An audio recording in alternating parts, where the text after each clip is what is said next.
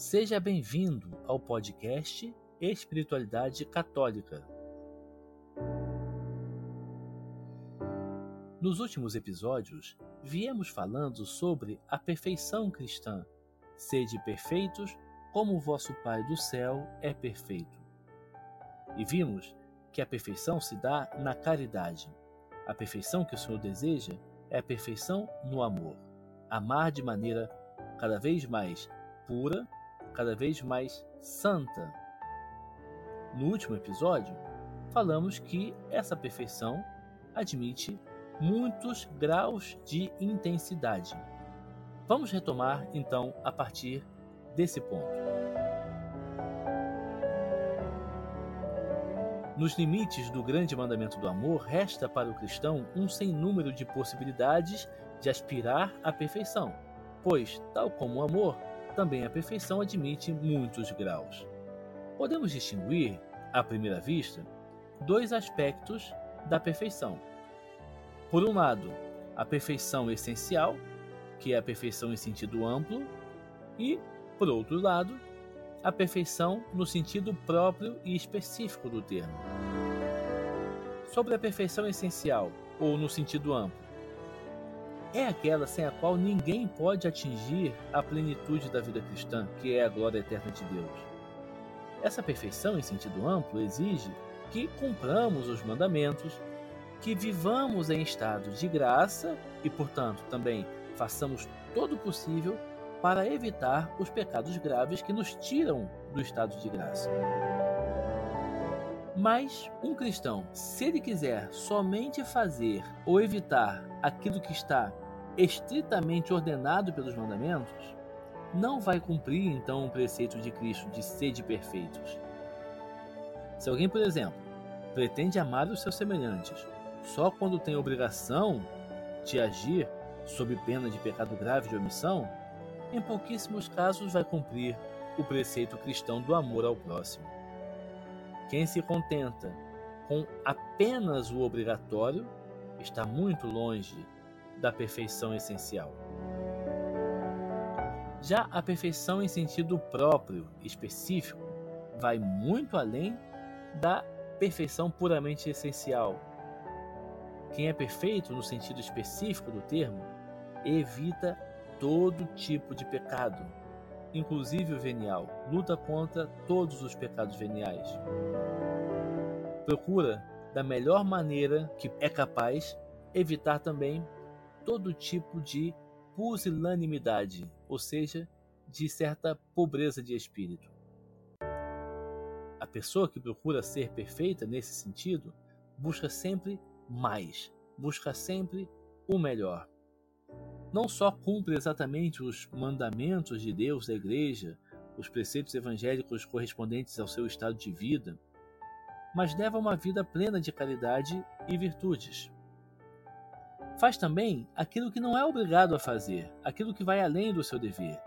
Escolhe o melhor, muitas vezes o mais difícil, porque representa maior sacrifício, não estando no sacrifício propriamente dito o amor, mas no sacrifício se revela mais um amor, se torna mais objetivo o amor.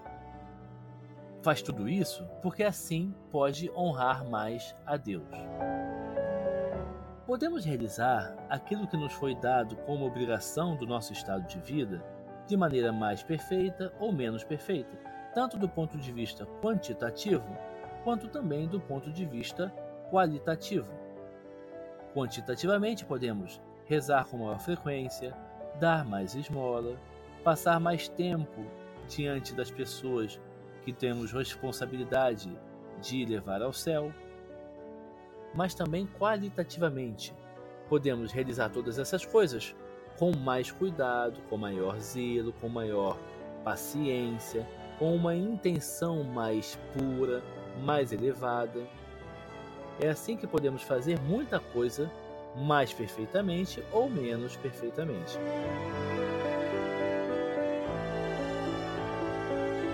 Mas é da maior importância que canalizemos para toda a nossa atividade o princípio do amor perfeito, ou seja, que todos os nossos pensamentos, atividades, vontades, sofrimentos obedeçam ou sejam aceitos por amor, porque Deus assim quer e deseja de nós. Só o sim, Pai, porque assim o desejas, conforme Jesus disse, arrancado lá do fundo da alma, vai comunicar a perfeição cristã a toda a nossa atividade, seja ela a mais simples que for. É porque é no amor diante das coisas que fazemos que está a perfeição. A força do amor incita a evitar, na medida do possível, os erros e defeitos de natureza humana. Embora, pobres seres fracos que somos, nunca vamos conseguir eliminar tudo por completo. Deus só concedeu à Virgem Maria o privilégio de não ter o menor pecado nem imperfeição. A perfeição cristã, no seu sentido mais profundo, reside no preceito do amor, quer dizer, na realização integral do primeiro e único mandamento. Por isso, cabe a todo cristão procurar a perfeição. E o mandamento do amor não só fica comprometido pelo pecado, mas até fica também comprometido quando não se faz tudo por intenção de honrar a Deus. Como dizia São Paulo na primeira carta aos Coríntios, quer comais, quer bebais, fazei tudo para a glória de Deus. Por isso, todo cristão é chamado à vida perfeita, embora nem todos estejam chamados a alcançar uma perfeição do mesmo grau, porque isso vai depender da presciência de Deus e do, daquilo que Deus já deseja para cada pessoa, porque Deus dá mais ou menos graças, ou graças diferentes para cada um, conforme aquilo que Ele deseja da pessoa quando ela chegar no céu. Também vai depender das tendências, das condições. Ou seja, depende tanto de, da pessoa em si quanto da medida da graça de Deus. Seria um grande erro e um grande mal nos convencermos de que não fomos chamados à vida perfeita. Evite esse tipo de pensamento, de que você não é perfeito, que isso não é para você. Porque esse mandamento do Senhor, sede perfeitos como o vosso Pai do céu é perfeito, é para todos os cristãos. Quem pensar que a perfeição não é para ele, não pode corresponder às intenções de Deus. Vamos, então, nos esforçar muito seriamente para alcançar a perfeição da caridade, naquele sentido específico do termo.